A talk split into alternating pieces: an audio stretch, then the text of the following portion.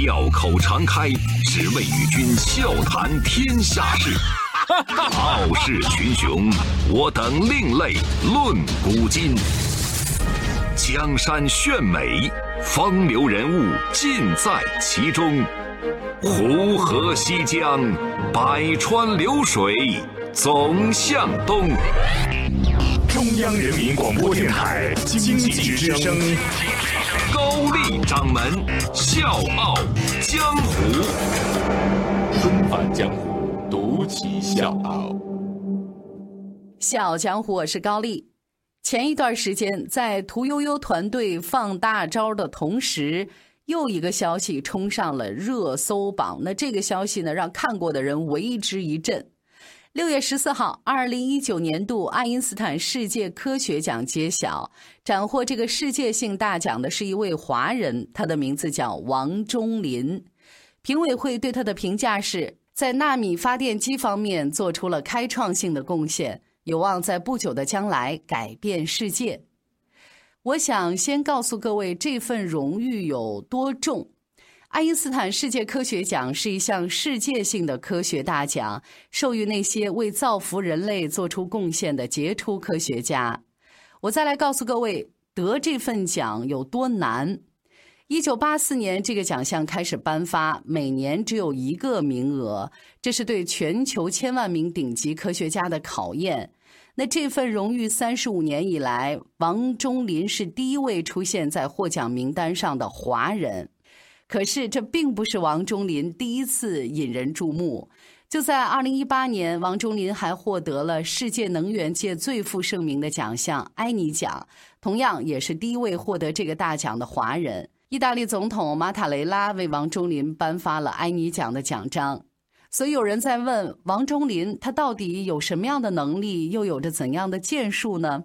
那今天的《笑傲江湖》想告诉各位的是，王中林的人生故事绝不仅仅是令人震撼，更是让人由衷钦佩。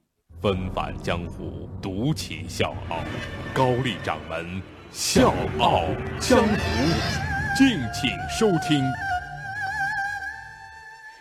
如今站在世界科技之巅的物理学天才王中林，是从农村走出来的苦孩子。一九六一年，王中林出生在陕西高阳镇，刚出生就赶上了三年自然灾害。作为家里最小的孩子，即便是家里人把最好的饭都留给他，他依然是瘦弱无力。从他记事开始，这一家人每天愁的就是怎么吃饱饭。即便是这样的日子青黄不接，上顿吃了没下顿，父亲依然是勒紧裤腰带做了一件事情，就是让他上学。娃，走出去还是留下来，就看你咋想了。小小的王中林从父亲的眼里读到了希望。小学毕业之后，王中林考上了重点初中，紧接着他考上了重点高中瑶山中学。不管什么样的环境，不管这环境多恶劣，他总是能稳拿稳的考第一名。但是在那个特殊的年代，学习主要是学工学农，数学课讲的是怎么样丈量土地，化学课讲的是农药怎么用，物理课讲的是拖拉机怎么修。王中林的中学时期基本上就是在田地里度过的。一直到一九七七年，国家恢复高考的消息传来，从小就渴望走出大山的王中林看到了新的希望。一九七八年，王中林考入全国重点大学西北电讯工程学院物理系，也就是现在的西安电子科技大学的前身。其实，王中林最初的志愿是学雷达和计算机，但是因为物理成绩太好了，阴差阳错的被分到了物理专业。多年以后，王中林曾经说：“我开始是不想学物理的，现在回头看，学物理是我的最佳选择。”王中林天生聪明，再加上勤奋好学，所以在大学里面，人家同样是出类拔萃。不但是各学科的成绩优秀，而且还在学校文艺乐队里面是骨干成员。就他那个二胡拉的啊，聊咋了，拉的特别好。一九八二年，王中林迎来了人生中的一个重要转折点。那年，西北电讯工程学院得到了三个名额，是三个参加赴美留学考试的名额。遗憾的是，王中林因为英语太差没通过，然后他就开始没日没夜的恶补英语。第二年，他就成了西北五省唯一被录取的学生。王中林曾经说过，自己的偶像是功夫巨星李小龙，倔强坚韧，不达目标绝不放弃。也是他自小就有的一种坚定的信念。说到这儿呢，还想给各位讲一个小插曲啊，就是当时以他的成绩，本来可以选择哈佛大学，可是那个年代消息很闭塞，他完全不了解这个大学到底是什么样的一个级别，怎么排名。他以为以 A 开头的学校一定是最好的，然后就选择了亚利桑那州立大学。没想到这个错误的决定却给他带来了意外收获。他的导师名字叫考利，那他根本不知道这位教授是高分辨电子显微学的祖师级的人物。就这样，从阴差阳错的选择了物理，到稀里糊涂的选择了学校，到意外投身著名学者门下，王中林的科研之路迈出了走向世界的第一步。看似是运气使然，其实都是机会留给了有准备的王中林。王中林用实力演绎了什么是真正的寒门逆袭。在考利教授门下，王中林顺利完成了很多个研究课题，从电子显微学到纳米材料。这个勤奋的中国学生得到了考利教授的高度赞赏。嗯，不管是做什么，王都是最好的。王中林拿到了物理学博士学位，只用了四年，而其他人需要六年或者八年。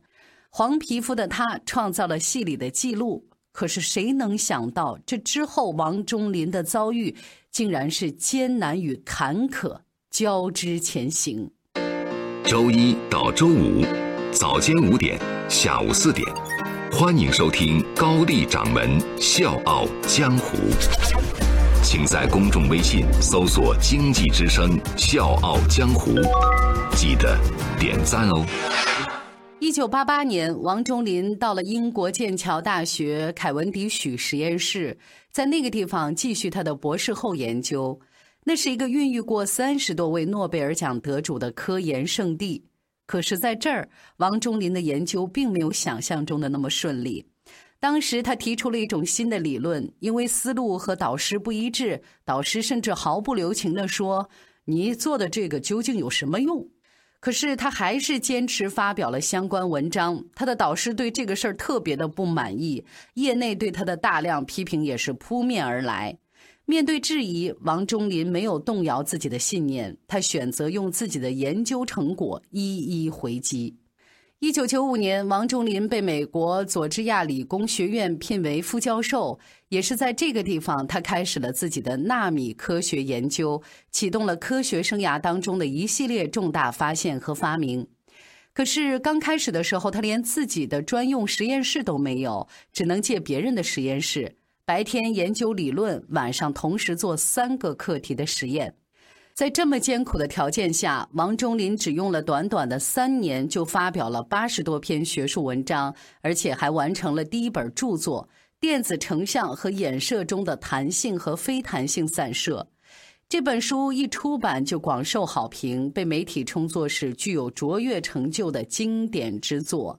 一九九九年，王中林又率领科研小组研制出了可以称单个病毒质量的纳米秤。这个被称作是世界上最小的秤，竟然能称出质量是亿亿分之二百克的单个病毒的重量。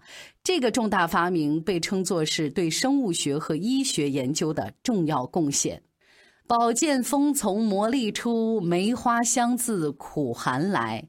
当王中林在纳米领域的卓越成就一次一次惊艳学界的时候，一切才刚刚开始。步入二十一世纪的世界，当手机、笔记本电脑迅速普及，一些难题也就随之而来。首当其冲的就是电池问题。随着手机、笔记本电脑越发的精致小巧，笨重的电池开始拖后腿了。尤其是随着物联网发展。微型传感器大规模应用，而这些传感器比指甲盖还要小，怎么给他们供电？这个就成了让众多科学家头疼的一个大难题。而就在这个时候，一篇署名为王中林的文章登上了国际科刊。这篇文章里大胆地提出了一个全新的概念——自驱动。就是指不依靠电池，让电子产品直接从环境中收集能量。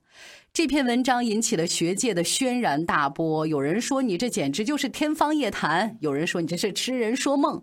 而王中林敢为人先，硬是抱着对这个看似不可能的梦，默默地投入了十年。终于，当机会从天而降时，王中林毫不犹豫地抓住了它。二零一一年，他的学生在测试一款纳米发电机的时候，发现了三到五伏的电压信号，而一般情况下应该显示是一到二伏。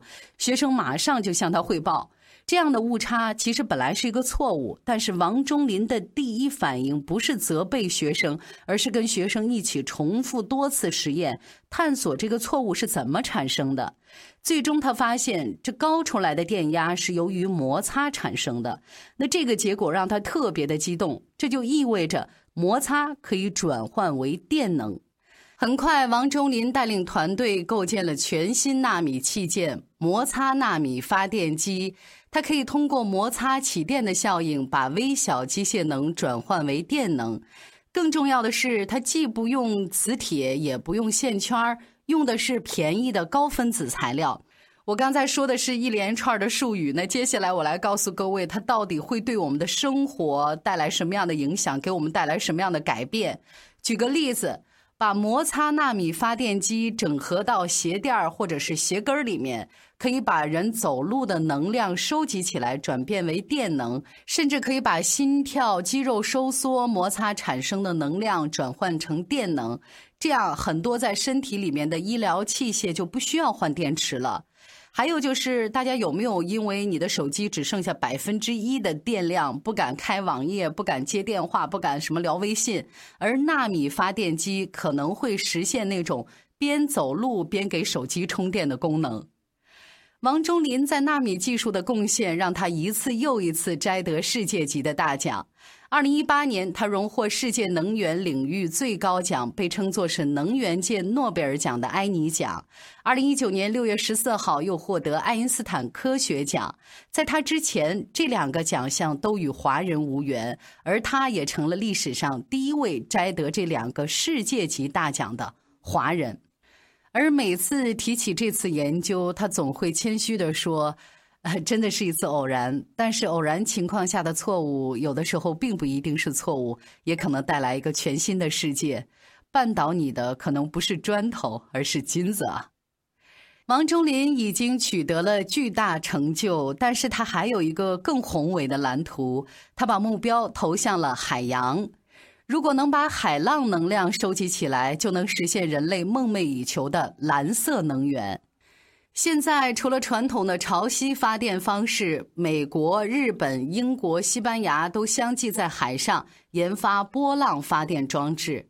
王中林的设想是利用手中王牌摩擦纳米发电机技术，靠海浪的波动源源不断获取能量，以纳米之微取沧海之阔。现在，他正向着这个雄伟的目标迈进。王中林把自己的人生分成了三个阶段：第一阶段要向世界证明自己的能力和才华；第二阶段尽自己的能力帮助周围的人，帮助身边的朋友；第三个阶段是要用自己的知识为国家做贡献。第三阶段取得的成就是最璀璨的，也是衡量一个人价值的最重要的部分。我现在已经进入第三个阶段了。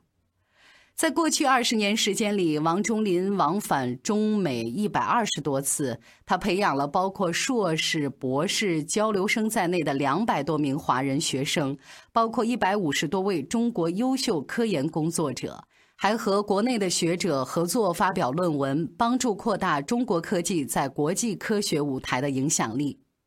二零零五年二月，他推动成立北京大学工程学院先进材料与纳米技术系。二零零九年，他当选为最年轻的中国科学院外籍院士。二零一二年，担任中国科学院北京纳米能源与系统研究所首席科学家。在中国学生身上，他付出了太多的心血。他总说：“我的能力是有限的，我的科研之路并不平坦，没有人告诉我什么是错的，什么是行不通的。我希望我的学生们可以少走一些弯路，不只是教他们做事，更是教他们做人。”王中林说：“作为一个教授，不教不授，何为教授？”他深深的明白自己也是从学生过来的。当时他还是一个勇于反抗权威的学生，就是因为敢于质疑、敢于创新，才有今天在纳米领域的卓越成就。二零一五年发布的引文桂冠奖获奖名单里，王中林的名字赫然在目。这个引文桂冠奖呢，一直有诺贝尔奖风向标之称，所以根据当年的预测，王中林已经具备获得诺贝尔奖的潜质，很有可能在未来拿到诺奖。有人曾经问王中林：从贫苦的农村到世界顶级科学家，你逆袭的秘诀是什么？王中林这么说：任何事情要做的有声有色，每天只投入八小时，那是远远不够的。我热爱科研，更享受科研。几十年时间里，我几乎无时无刻不想着研究。科研就是我的生活，也是我快乐的源泉。研究精神永不灭。是的，王中林把科研融进了他的血液里，融进了他的生命里。岁月如河，人生如舟，风起云涌，惊涛拍岸。而他扬帆远航，逆风而行，一生痴迷赴科研，一腔热血诉芳华。从贫瘠的小镇走到名牌学府，从备受质疑走到科研巅峰，那些看似偶然幸运的成功背后，其实是他几十年如一日的钻研和求索，还有就是不可战胜的强大意志。过去咱中国贫穷落后，当有高级人才选择回国的时候，舆论往往会说放弃优厚待遇，毅然回国。历史的车轮在滚滚的向前，时代潮流也是浩浩荡荡。所以，二零一六年王中林做出回国这个决定的时候，中科院为王中林提供了两百人的团队，而在美国是一个二十多人的实验室。所以，今天的中国早已经有能力、有实力为世界顶级的科学家提供世界一流的科研环境。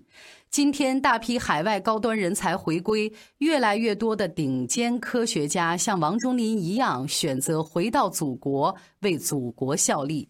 我们有理由相信，中国的创新之音必然是越来越激越、越来越昂扬。中华民族伟大复兴之路也必将越走。越宽，小江湖是高丽，明天见。在依稀故乡和风装进我原有的心，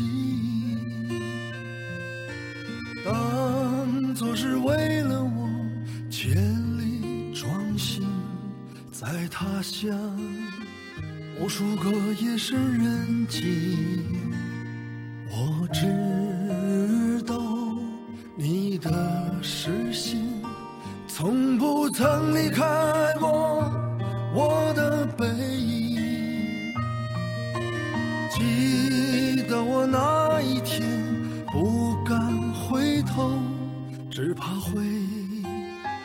撞见你流泪的眼睛。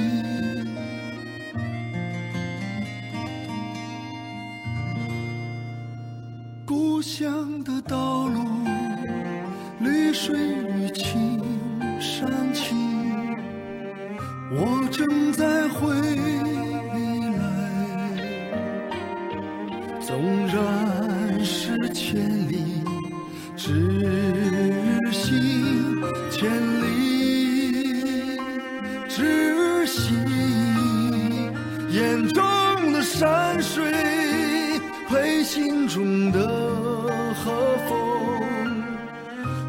正在回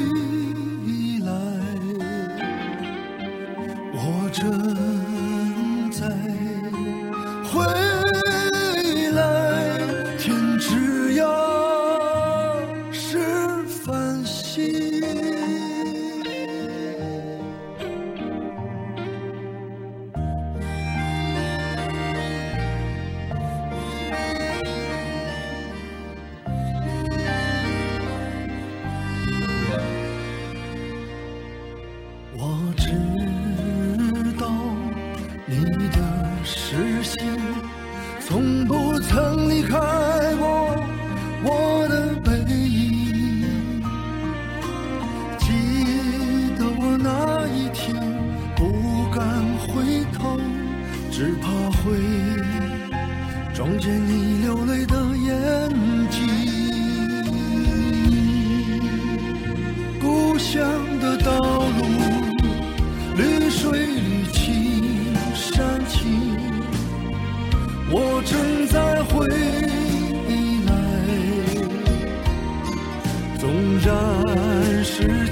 你只惜千里，只行眼中的山水配心中的和风，我正在回来，我正。